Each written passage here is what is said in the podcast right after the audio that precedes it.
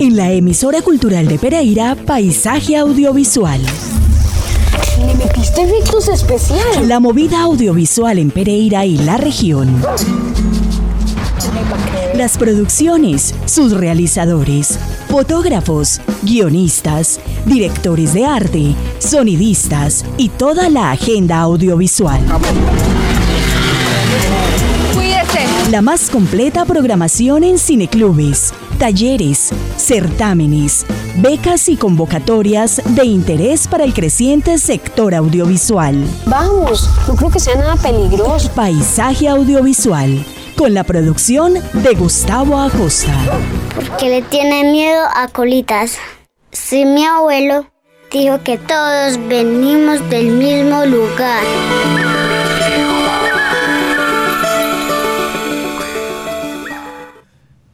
En nuestro episodio número 152, Juan David Acevedo.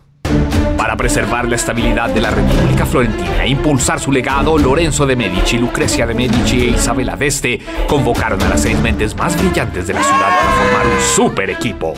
Leonardo da Vinci, Miguel Ángel Bonarotti, Donatello, Sofonis Vanguisola, Artemisia Gentileschi, Caravaggio, cuando las fuerzas del mal amenazan y el peligro acecha, se transforman y con sus poderes reunidos se convierten en los Mock. ¡Corten! ¡Corten! ¡Corten! ¿Cuáles fuerzas del mal? ¿Cuáles se transforman y cuál con sus poderes reunidos? ¡Eso no tiene nada que ver! ¡No! Esto es un reality. Y van a competir entre ustedes para definir cuál es el mejor artista de todos los tiempos. La lucha de los Mocats es un reality que va a dar mucho de qué hablar.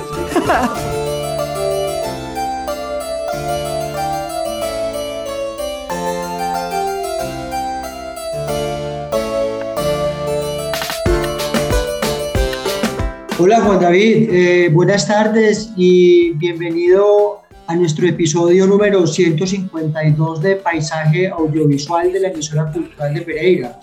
Eh, hola Gustavo, muchas gracias por la invitación. Estoy muy contento de estar acá con vos y con toda la audiencia. Más nosotros, Juan David, porque en este momento estamos viendo eh, la lucha de los Mocards, la serie que está en todos los canales de la televisión pública de nuestro país. eh, empezó en el mes de mayo y eh, muy contentos de poder hablar contigo acerca de esta serie eh, animada que codiriges, ¿es así? Es una serie, eh, es una serie live action con títeres. es un formato extraño, es un reality además. Este formato fue de idea original de Juan Pablo Rosso y, y Calú, como le decimos cariñosamente, eh, que, se, que se les ocurrió esta locura, esta locura de, de trabajar con títeres, eh, que era, digamos, algo bien interesante desde el punto de vista del formato, ¿sí? Porque además eh, la idea es que fuera un formato no infantil, sino un formato para, para adultos. Y pues tuvieron la idea de, de unir a estos grandes personajes de la historia del arte, como lo son estos maestros, eh, en, un, en un solo lugar. Tenemos a Leonardo da Vinci, tenemos a Miguel Ángel, tenemos a Donatello, a Sofonisba y tenemos a Artemisia eh, y a Caravaggio, por supuesto, casi lo dejo por fuera, que se unen en, esta, en este Palazzo Estudio para concursar en este reality y ganar los favores de los grandes mecenas de Florencia para que les financien sus obras. Y tenemos un personaje bien importante allí, que es Maquiavelo, que es, es como una suerte de antagonista que, mm, que básicamente les va a ser difícil la vida porque él no quiere financiar artistas, sino que quiere financiar conspiraciones y guerras. Entonces, pues quiere quedarse con todos los premios para este fin, básicamente. Es un, es un formato bien interesante, escrito además por, por Andrés Lopera, que es un gran libretista de aquí de Colombia. Un reality con la tensión política que hay. Pero es que este es un reality diferente. Vamos a lograr que Florencia domine el arte a nivel mundial. Los realities son una nota. ¿Has visto alguno? Esta es una puta payasada. Aquí definiremos quién ganará la financiación vitalicia de sus obras y el consagrarse como el mejor de todas las tierras.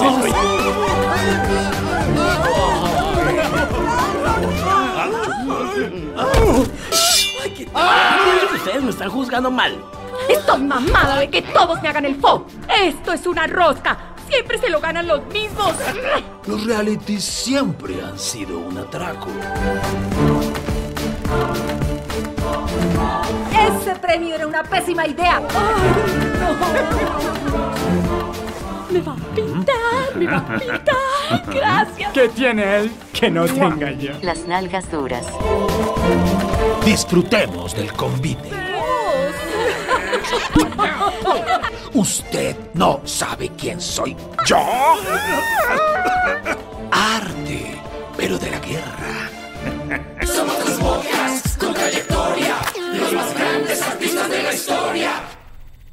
eso, al final, va a ser mío. Juan Pablo y la esposa María Paula Riveros, eh, que, es, que fue la productora, una gran productora, tienen eh, una, una empresa que se llama Hacer TV, que se encarga de realizar contenidos audiovisuales. Y yo vengo trabajando con ellos eh, desde hace muchísimo tiempo. Yo fui el director de un programa que se llama Link. Es un programa sobre tecnología que se hizo hace algunos años, una serie documental. Y ellos eh, trabajaron conmigo con un formato muy interesante eh, que comenzó como un formato para YouTube que se llama Los Geeksters, ¿sí? Que eran dos personajes bien interesantes que hablaban eh, de tecnología, pero todo enfocado en el contexto geek. Y nos conocimos allí y comenzamos a trabajar. En ese momento, como te digo, yo era el director de ese formato y pues logramos como compenetrarnos bastante bien y engranarnos y comenzamos a trabajar en diferentes proyectos.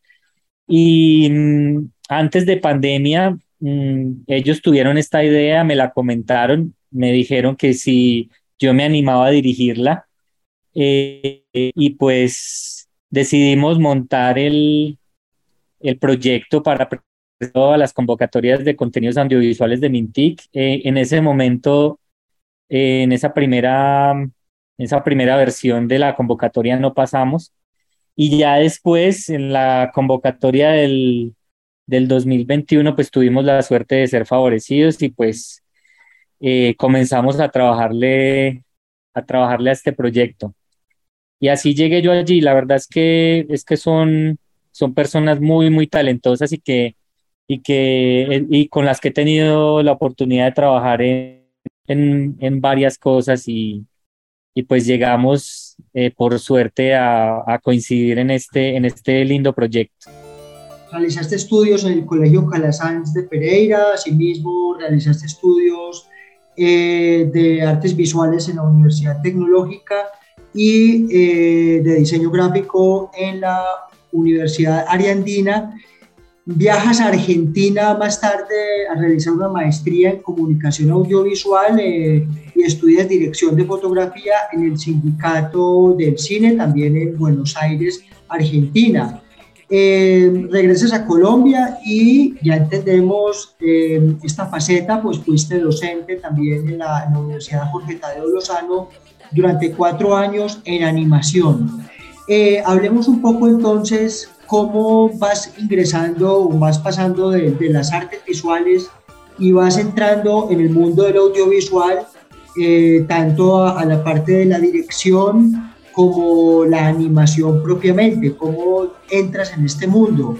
Cuando, cuando comencé a estudiar diseño gráfico, eh, me pareció bien interesante todo el tema de la, de la animación. Tuve la suerte al mismo tiempo de, de estar desarrollando mis estudios, de llegar a, a, una pequeña agencia peregrina que en ese momento hacía trabajos de, de motion graphics para diferentes empresas. Y por ahí me comencé a meter con el, con el mundo de la animación. Y mm, logré pues trabajar en más que todo en el área comercial, hacíamos comerciales de televisión. Y un día eh, me tuve la oportunidad de visitar un set de grabación eh, porque teníamos que unas imágenes que se iban a grabar en este momento con gráfica. Y pues me enamoré en ese momento de ese mundo, o sea, de, la, de las cámaras y de todo lo que es realización. Y decidí que me quería capacitar y que quería complementar todo lo que yo hago, con todo lo que estaba haciendo en ese momento en la parte audiovisual con, con estudios ya mucho más profundos en cine y en televisión. Entonces, agarré maletas y me fui para Buenos Aires eh, a, hacer algo que si bien tenía que ver con lo audiovisual, pues era otro mundo diferente porque la maestría era eh, enfocada en cine documental.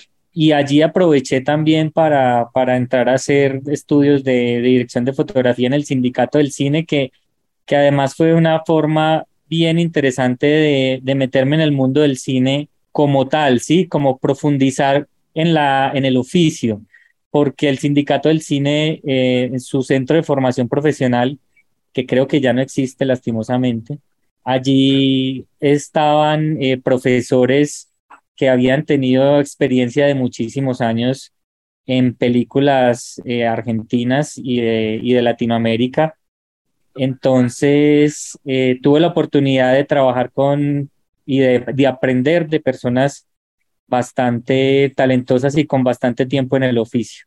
Allí me fui, me fui metiendo como en, el, en, todo este cuento. Em, cuando volví a Colombia, em, tuve la oportunidad de entrar a trabajar en, en Señal Colombia como animador y, y, allí digamos que comencé a conocer todo el tema de la televisión pública. Em, estuve varios años hasta que me dieron la oportunidad de, de comenzar a realizar eh, cositas pequeñas y también proyectos de, em, de algunos amigos que también habían estudiado en Argentina y que eh, por, ese, por ese tiempo habían vuelto a Colombia también. Em, ya tenía, digamos que en, en Argentina ya tenía un largometraje como directografía y varios cortometrajes también. Y em, eh, tuve la oportunidad de entrar a RCN a trabajar como, como realizador eh, con Pirri, en el último formato que hizo Pirri. Y allí pues eh, fue una seguidilla de, de trabajos que, que hice como realizador hasta que llegué a Canal 13 eh, a trabajar como director. Me dieron la oportunidad de trabajar con, con Link, que es el programa que te comentaba, el, la serie documental que te comentaba hace un rato. Eh, también hice una, una serie que se llama Somos Región, que ha tenido muchas versiones a lo largo de, de varios años. Todavía, todavía, todavía se emite y se produce. Se sigue replicando. Em, Sí, sí, sí. Somos región todavía está. Yo, yo tuve la oportunidad de ser director en una temporada. También fui director de una serie animada que se llama Cronografía. No sé si, si has tenido la oportunidad de verla. Es muy bonita. Es la historia del mundo contada a través de la música. Son ochenta y pico de cápsulas animadas totalmente. Estuvimos nominados a India Catalina como mejor serie animada por ese proyecto.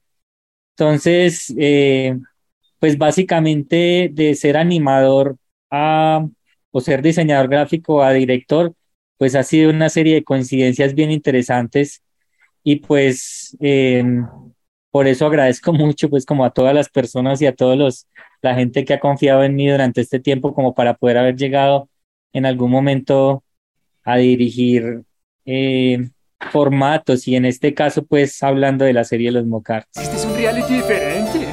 Va a tener artistas famosos, grandes premios al final de cada prueba. Vamos a lograr que Florencia domine el arte a nivel mundial. Gran maestro que ha inmortalizado el arte. Acá todos somos iguales. ¡Todes! Estamos listos para marcar hechos.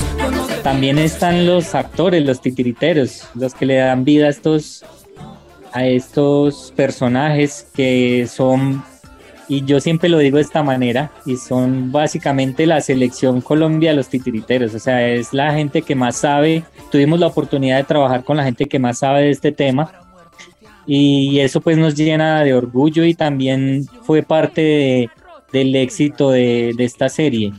Eh, bueno, el, el, la realización de un formato de este tipo tiene varios retos. Eh, uno es que el primero es que pues estás trabajando con, con estos personajes son animados por actores muy talentosos que, eh, digamos, tienen que estar en una posición eh, frente a las cámaras que les permita estar cómodos para poder trabajar con, con los títeres. Por lo tanto, eh, todas las acciones se realizan a una altura que no es la común y corriente en la que se, eh, se graba o se, o se filma normalmente.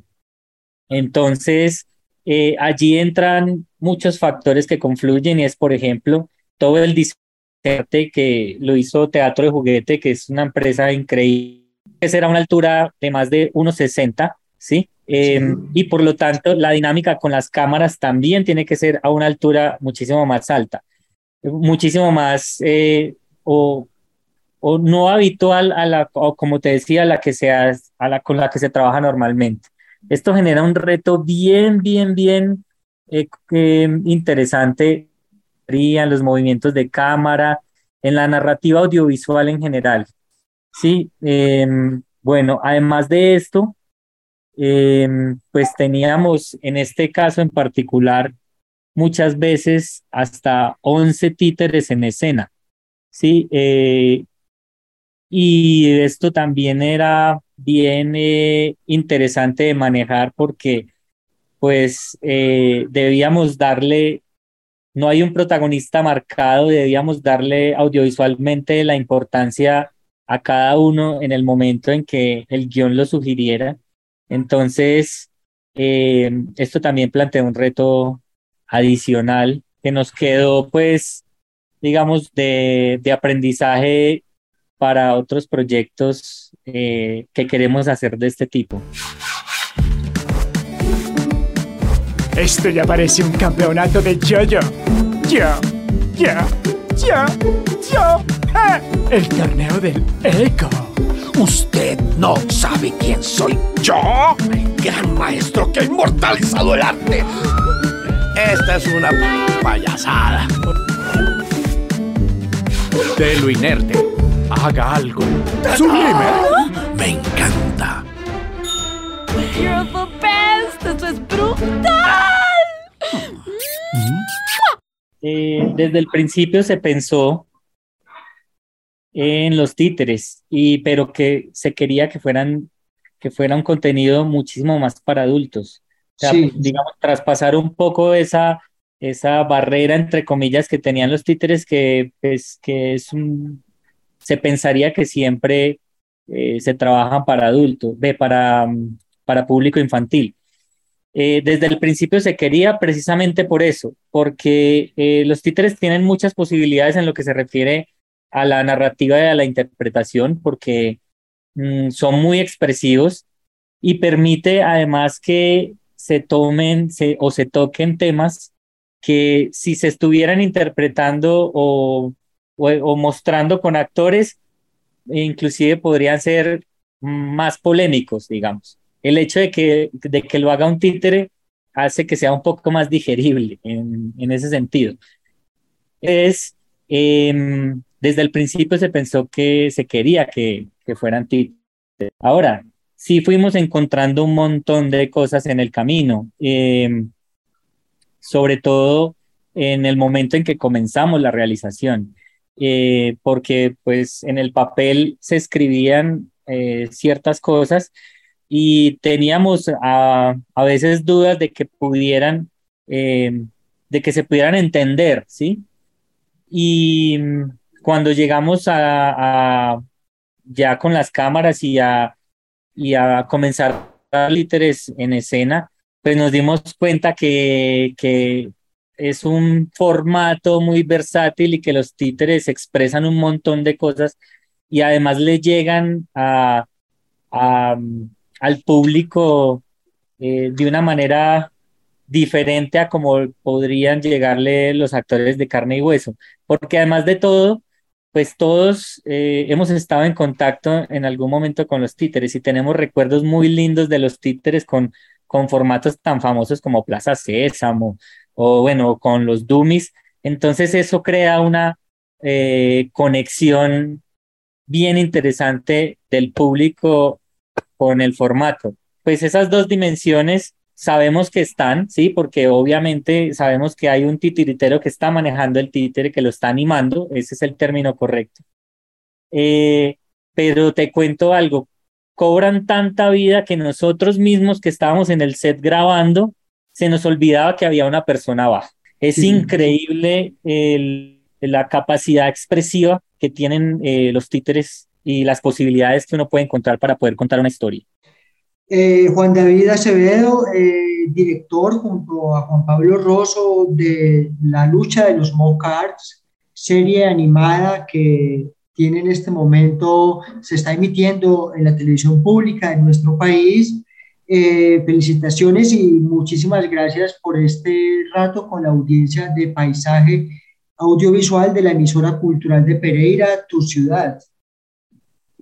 Sí, sí, estoy muy contento de, que este, este proyecto, este producto lo puedan ver en, Pereira y en el eje cafetero, em, que es mi ciudad, que es donde estudié, que es donde pasé la mayoría de mi vida. En este momento no vivo en Pereira, pero, pero sí tuve la oportunidad de, de, educarme y, de, y allá está toda mi familia y eso me pone muy contento y muy orgulloso es el primer proyecto que directamente se transmite por Telecafé, el primer proyecto que hago que se transmite por Telecafé. Y pues no, con muchas ganas de que, de que todos mis amigos y, y toda la gente de Pereira pues pueda, pueda ver esta, esta serie. Muy bien, Juan David, muchísimas gracias por tu tiempo y hasta una próxima oportunidad. Siempre tus proyectos serán bienvenidos a Paisaje Audiovisual. Muchísimas gracias, Gustavo, por esta invitación. A toda nuestra audiencia de nuestro episodio número 152, una feliz tarde y enganchense con la lucha de los Mo Cards por Telecafé y los demás canales de la televisión pública de nuestro país.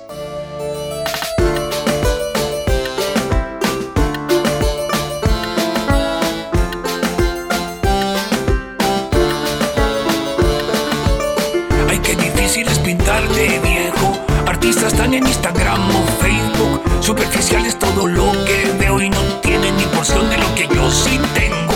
Dicen que soy una mujer jodida y solo porque soy una activista. Pocos me ven como una gran artista, aunque mi talento salte a la vista.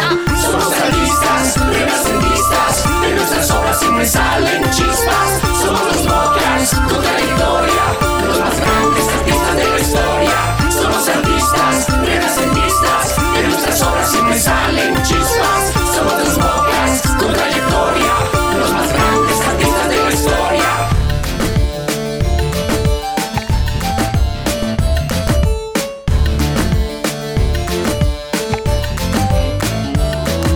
Somos los mecenas del Palazzo Estudio y lidiar con esta gente es muy duro. Viven pendientes siempre de su ego y lo único que quieren es más dinero. Estamos listos para marcar hitos, no nos definen los estereotipos. Aquí llegamos para romper mitos, no nos veas como muñequitas. Somos artistas, renacentistas, de nuestras obras siempre salen chispas.